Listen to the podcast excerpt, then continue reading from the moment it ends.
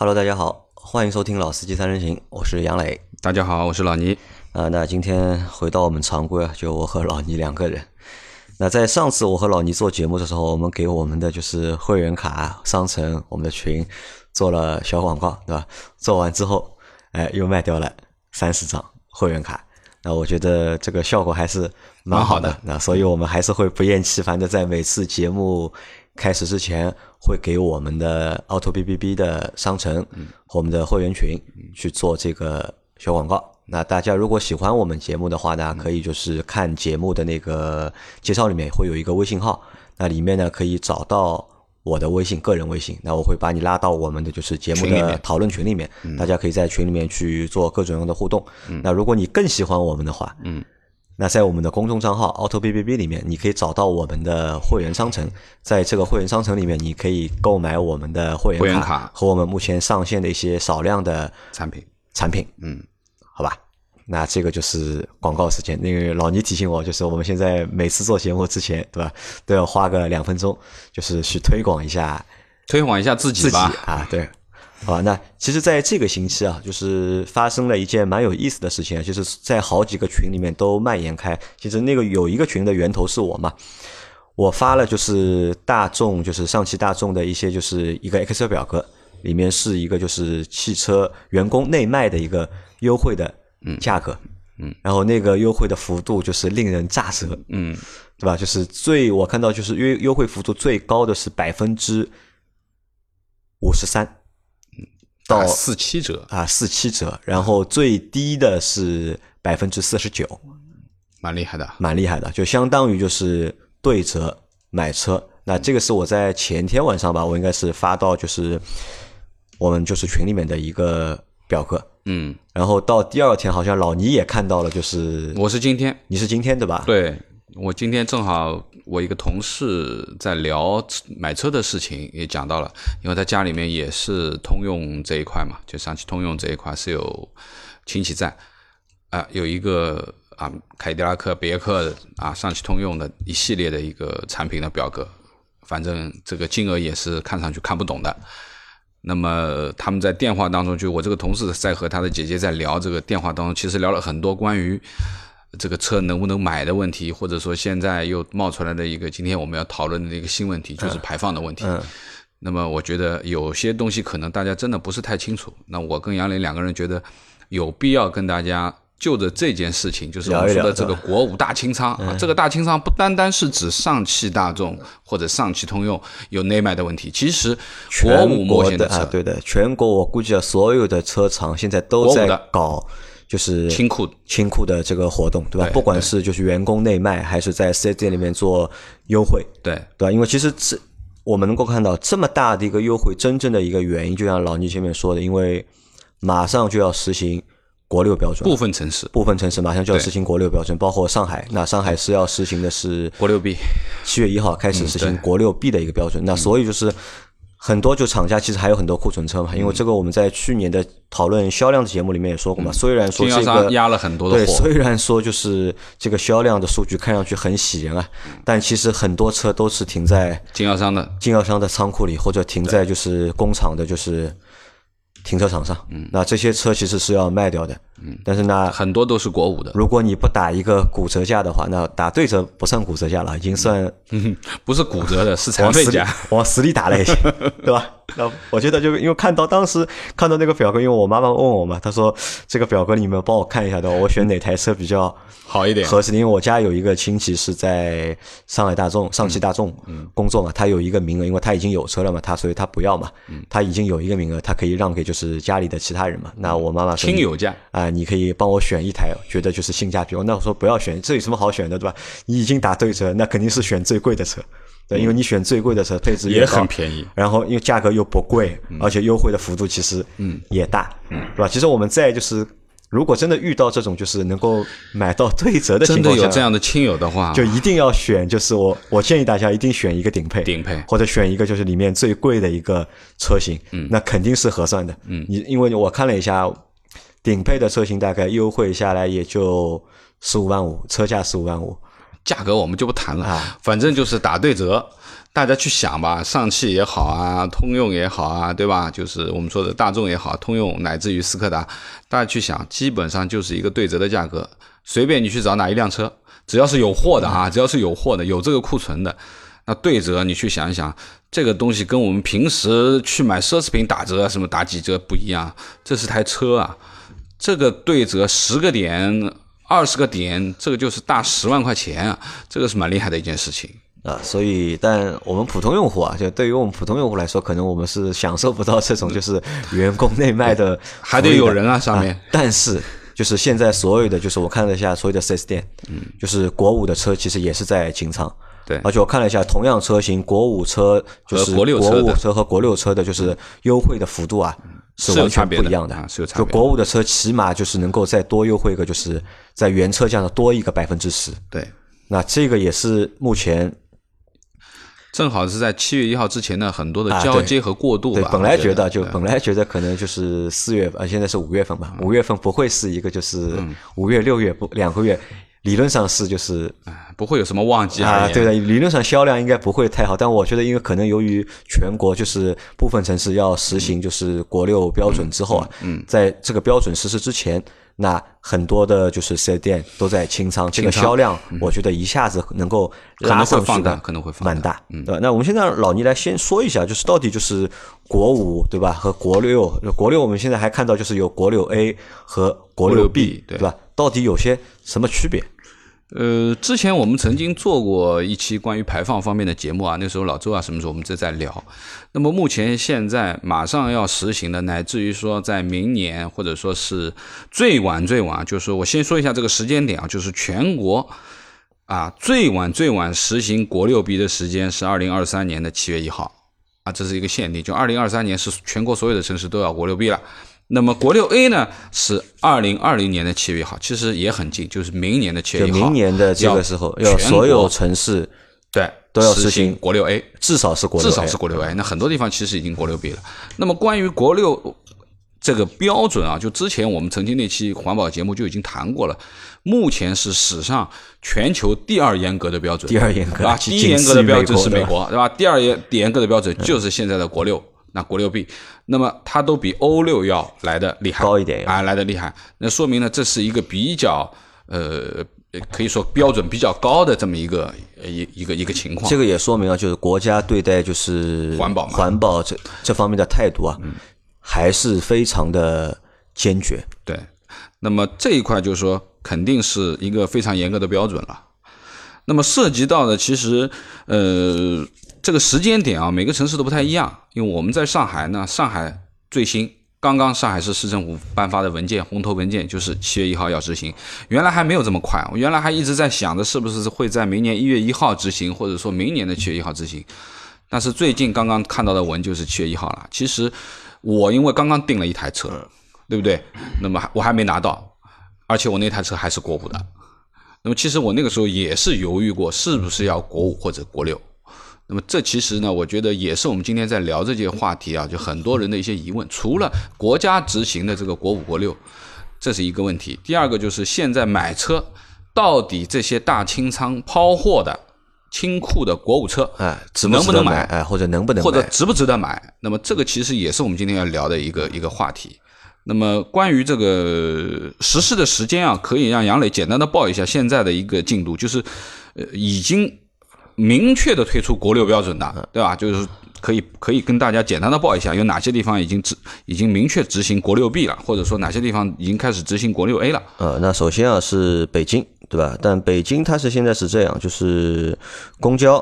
是肯定是在七月一号，就是大型车辆啊要实行就是国六 B 的标准，但是它有那个其其余车辆，其余车辆是在二零二零年的一月。一号，一号，也就是明年一月一号啊，全部北京实行国六 B。但是它这个就是文里面写的还是比较模糊的，就我也现在搞不清楚北京到底是一个什么情况，嗯，对吧？如果有错的地方，请北京的小伙伴指正一下，指正一下。哎，对，因为这些资料现在呢鱼龙混杂，我们只能比较了一下，找了一些相对准确的这个资料啊。那么这是一个，第二个就是呃，深圳，嗯啊，对，深圳已经全部了。这汽油车它是七月一号开始实行。国六 B，跟上海一样。但它的就是柴油车，深圳的柴油车在二零一八年的就是十一月一号已经开始实行了，实行国六 B。对，那上海也是在七月一号，就是二零一九年的七月一号，对，要开始实行就是国六 B 的这个标准。嗯，然后天津也是在二零一九年的七月一7月1号实行国六 B 的标准。对，那然后重庆也是在七月一号，但它实行的呢是国六。国六，它没有说是国六 A 还是国国六 B 那理论上就是应该国六 A 就能够符合就是对。要求。包括还有那在七月一号实行国六的标准，还有除了天津之外，还有河北、河南。南、广东，那广东广东是国六 B 啊国六 B，广东是国六 B 的一个标准。然后山东嗯，也是国六标准。那山西海南。七月一号国六，那海南是七月一号国六，国六，安徽、安徽也是七月一号。那陕西陕西也是七月一号，也是国六的标准。四川嗯，那也是七月一号国六标准。杭州是也是七月一号国六的标准。南京也是七月一号国六的标准。那这个就是只是现在我们有的表格，只是一个部分的啊未必准确啊哦未必准确那至少因为我们在上海嘛，就我们还是比较关心就是上海的情况。那上海肯定是在七月一号实实行行这个国六 B 国六标准，对，那然后老倪帮我说一下，到底这个国六 A 啊和国六 B 啊，嗯，区别在哪里？呃，这个主要还是指排放物这一块啊。这个排放物里面呢，现在有几个指标啊，几个指标，就是说一个是一氧化碳的一个排放。那么我们现在国五的车呢，是每公里一千毫克的一个限值，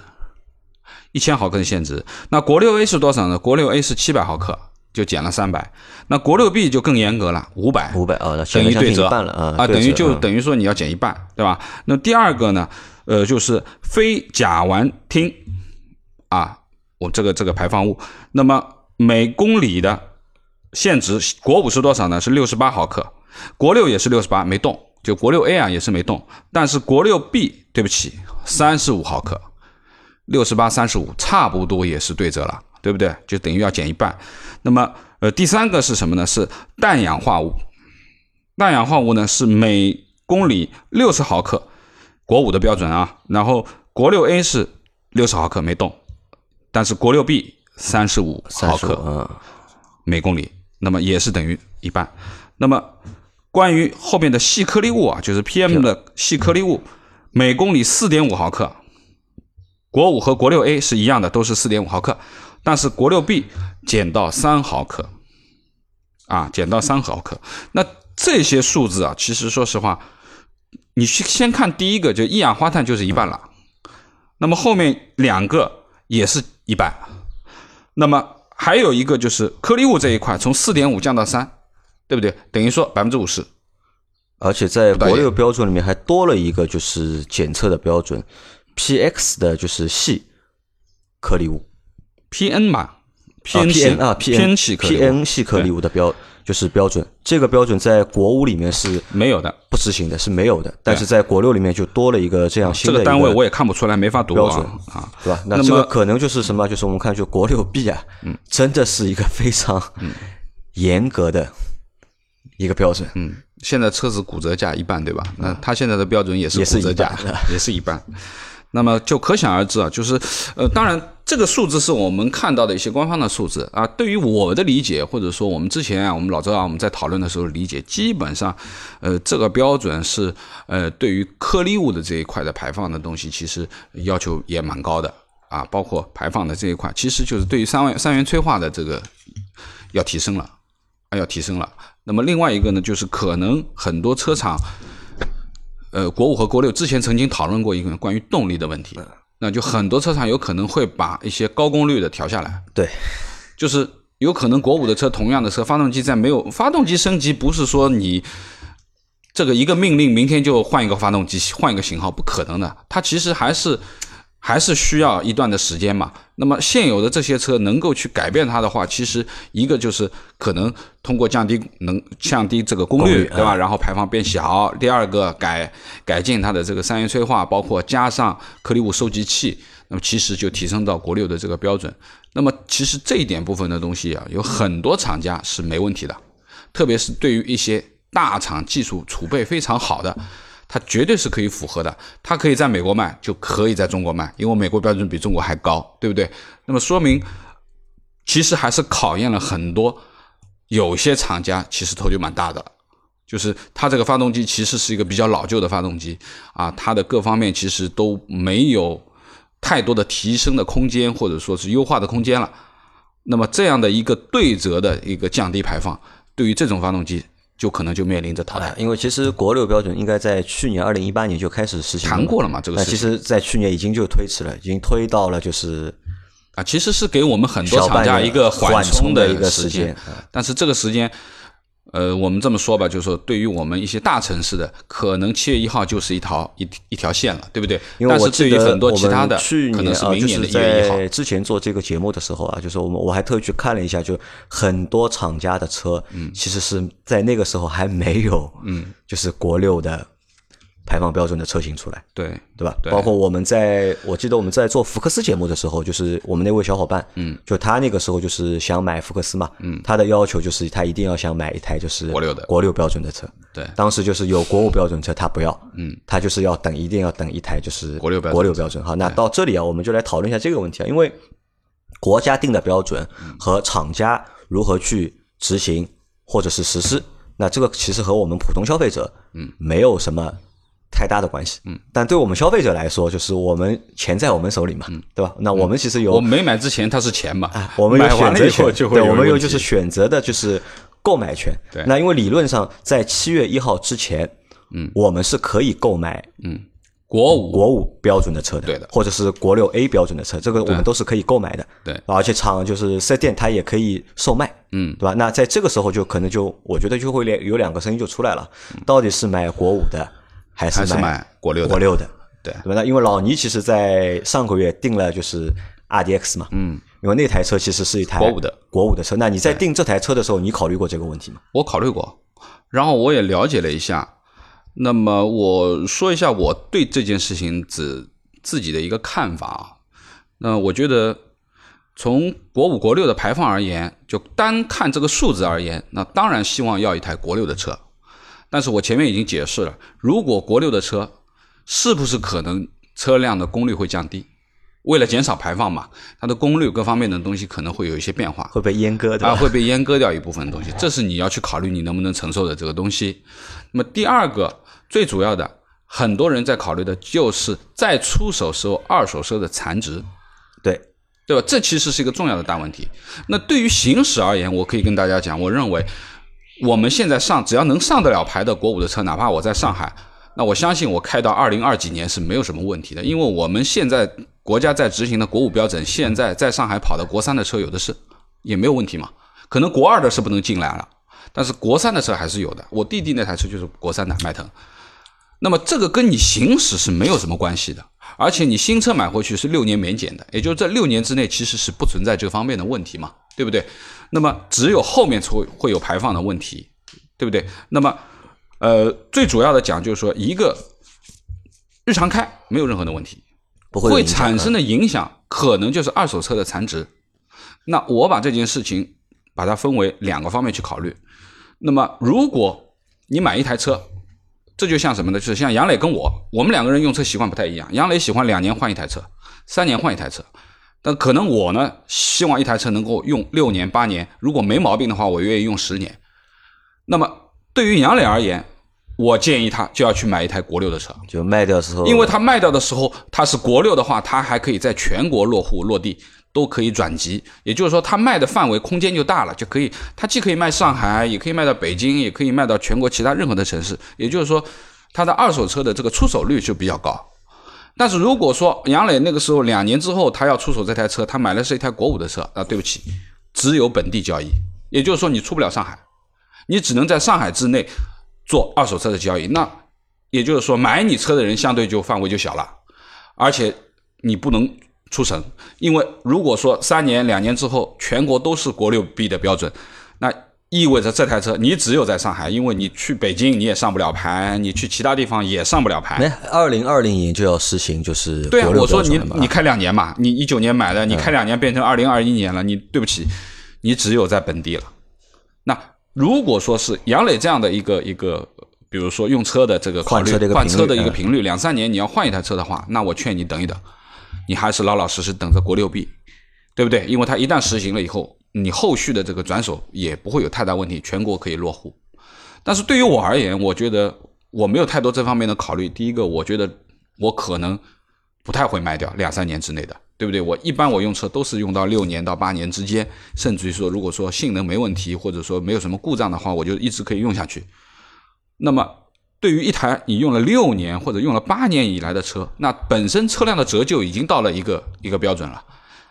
对不对？会达达到一个上限，达到一个上限，也就是说，也就这么回事情。那么，至于卖掉它或者损失掉的这个钱，前提是第一个，你买这台车的时候，你正好是在一个骨折价的时间，在经销商优惠啊抛售的这个时间，你就比国六的车可能已经多优惠了几万块钱。那你多优惠出来的这几万块钱，把它贴到二手车的残值里面，可能也就能补回来一点。当然，我认为不会补回全部，但是我不影响我正常的使用就没问题了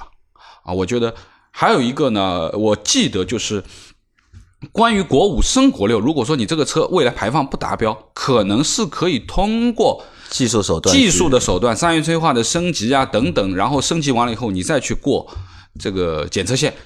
能过的话就可以给你重新变成国六的车，是有这个，我认为是可以的。我上次翻过一个文件，好像环保是有这样的一个标准，可以通过升级这个这个排放的等级，然后达到一个绿标的一个东西。那么这也是有可能，并不是绝对啊，并不是绝对，可能你会会有一些费用的付出吧，可能你升级这个东西会花点钱。对不对？那么我觉得这就是我对于国五和国六的这个呃排放上面或者说购买的一个考虑。那我觉得老倪分析的还是非常准确的，而且是从消费者的角度去看。其实就是我们在目前这个阶段，我们要买车的话，就大家去看一下自己这台车准备开多少年，对吧？如果你是两年内要卖掉的，对吧？那我建议你就等一等吧。啊，等一等，就是一定要去等到你的就是国六的 A 的车型或者国六国六 B 的车，不是国六 A，啊我最好是国国六 B 国六 B 对吧？就等国六 B 的这个就是车型出来，你再买，就千万不要就是因为想便宜个几万块钱，对吧？嗯，去买一个就是国五标准的车，对。因为这个会影响你出手会有啊出问题。对的，因为除非你在二零二零年的七月一号之前把车卖掉，否则的话就是过了那个时间，可能你这个车打折扣。大打折扣，也我不觉得，我觉得还不单单是大打折扣，会会遇到蛮多的就是麻烦和蛮多的问题的。嗯，对。那如果像老倪这样的一个就是用车习惯的话，那我就建议就是现在什么便宜，对吧？什么上？啊，买什么，对对吧？这个就是一个就是很很理性的一个就是去对待，到底要选择国六 A 还是国六 B 还是国五的车？那现在其实我们就觉得。就用这样的一个简单的逻辑，嗯，去做选择，嗯，就可以了。就是也不要去想，就是太多其他东西。其实老倪前面说到的，就是发动机可能会被阉割啊，就是功率会降低啊。但这个呢，其实说实话，就是我们现在看到的所有的数据，嗯，其实都只是一个就是参数，嗯，就纸面上的一个参数端。我们也有可能不严对格，我们自己是很难在开的过程当中，其实是很难去就是体会到或者是差一点点，差一点点，问题也不是太大。就是自己我们自己开车的话，如果说功率上面啊差个十千瓦，我觉得没有太大的这个这个这个区别的啊，没有太大的区别，除非是你特别追求动力啊等等这些。那么另外一个呢，就是要说一下，就是如果你已经想明白了，跟我一样可以选择国五的车，那你会有什么动作或者说是时间点要去考虑？那这个就是说呢，一旦实行国六 B 的这个标准，特别以上海为主，七月一号是一个限制嘛。那么你的车如果是在七月一号之前在 4S 店开过票的，就是你的开票时间是七月一号之前的，那你可以放心。过了七月一号，哪怕八月一号去上牌，他照样是给你上的，因为什么？他是算成交这个时间的。那我认为可能很多 4S 店会打一些擦边球，就是哪怕他已经七月一号以后了，但是他的开票时间还是开在前面或怎么样，对不对？那么这个其实呃，我觉得时间上面啊，不要因为说，哎呀，我我是不是七这个现在比月一号以后较因为现在现在都是机开发票，就时间上做不了弊了，对吧？那么就是说就理论上我们要在六月三十号最晚六月三十号啊，开票价的日期，就是那张发票的日期是六月三十号。那么也就是说呢，只要你的这个发票的时间是七月一号之前，哪怕我认为你放到个八月份乃至于八月半，啊，你可能现在没拍到牌嘛，对吧？有可能你下个月才能拍到，这个我觉得问题不是太大啊，不是太大。那么这个是本身我相信政府在做这个过渡的时候，一定会有一给一个缓冲期的嘛，不管是给厂家、给销售商、给消费者，都应该会有一个缓冲期，并不会说就这样一刀切，比较粗糙的一刀切下去。其实已经缓冲，已经缓冲半年了，已经缓冲了半年。但是在交接的时间肯定还是会有一些的。那我觉得，呃，这个反正时间点上自己去把控吧。那么还有一个呢，就是对于一些大城市，比如说我们说北京、上海啊、广州、深圳啊等等这些比较大的城市，呃，因为是第一批实行这个这个国六 B 的，那么如果你真的不着急的话，买车的话，或者说你觉得你这台车你在选这台车的时候，哎，国六 A 比呃国国五和国六的车中间的差价没这么大，或者说国这条国五的车也没有太多的优惠，那你还是等一等，索性等到国六再再说吧。对不对？那肯定后面要比前面要好嘛。最起码你这个从二手车的残值，未来也会有一个好的考虑啊。那么只是针对我们今天聊这个话题，就是针对打骨折价的车、抛售的车，你怎么考虑？还有我想到一个新的事情啊，就是我们现在在开的那些国五的车，那如果你是想要换车的话，对吧？其实也要去看一下这个时间点啊。对，因为现有的车。我相信，呃，过了七月一号以后，你再卖掉啊，价格也价格就会有所变化啊。对，就是如果现在是变多少我也不知道，但肯定是会有所变化的。对对对，特别是可能现在还有很多车是国四的，或者说国三的。那我觉得，一旦有一个新标准执行了以后，可能它最前面的这个标准就会往后推。那么，比如说我们之前实行国五的时候，可能说国二是不允许进城啦，对吧？不允许进到环线怎么样？那有可能国六实行了以后，上海会实行国三以后不能进城了，也就有可能我弟弟那台车国三的就不能在境内环线以内了，也有可能性的。那么也就意味着这个排放标准的车辆，也就等于说意味着报废，或者说是根本就卖不了。那么这个是对于现在正好要出手自己的车的小伙伴们，请你抓紧时间在七月一号之前处理掉，哪怕说不要等到六月底，哪怕你现在提前一点，现在五月份啊还有时间，那么把它出掉啊，现在卖掉对吧？然后再去买一台国五的车对吧？也可以啊，我觉得也可以啊，这有什么关系嘛？对不对？那么因为你要用到后面嘛，对吧？你再用的时间长嘛。因为有六年免检嘛，免对吧？对对对，所以就是现在是五月的头嘛，现在五月初嘛，五月上旬。其实我觉得大家如果要买车换车啊，其实那这个月可以有考虑的就可以开始看起来了。其实这个月就可以看起来，就先先做做花一个月的时间，对吧？就把你要去试的那些车、买的车都去试一下，把价格也论一遍啊，谈一个一个谈价格，然后到拖到六月份的时候，对吧？因为这个都是越到尾声的时候，可能就是你能够拿到的这个就是。价格的这个也不一定，这就看库存嘛，就看库存多不多嘛，对吧？就是说你还得卡一个时间点，就是这个车商这边啊，这个四 S 店这边，它本身对于这辆车辆的库存的情况，因为我相信四 S 店其实它要清库存，就是它未来都是国六的车了。等它这批库存全部清完，那麻烦了，价格就又回去了，对不对？就是你是不是能够拿到它最后的那几台要抛掉的车，这是很重要的时间点，就是说经常去关注一下吧，我觉得。好吧，那我们这期节目就到这里。好，然后有关于国六啊方面实行的时间，如果前面我们讲的有不正确的地方啊，各地的小朋友们、伙伴们可以跟我们来指正。那对于自己的一些呃国五、国六的一些想法，也欢迎大家能够在后面来留言跟我们进行互动，包括群里面的小伙伴，大家有想法的也可以跟大家来交流一下啊，就看看各个地方，因为我们现在这个群也蛮大的。呃，全国各地的都有，全世界各地啊，全世界各地的啊，最反正美国、加拿大都有了，反正对不对？澳洲都有，新西兰、非洲也有，你看非洲都有。那所以说呢，呃，很多呃，我觉得这是一个话题，值得可以聊一聊啊，看看大家自己的想法吧，好不好？谢谢大家，好，感谢大家收听，拜拜，拜拜。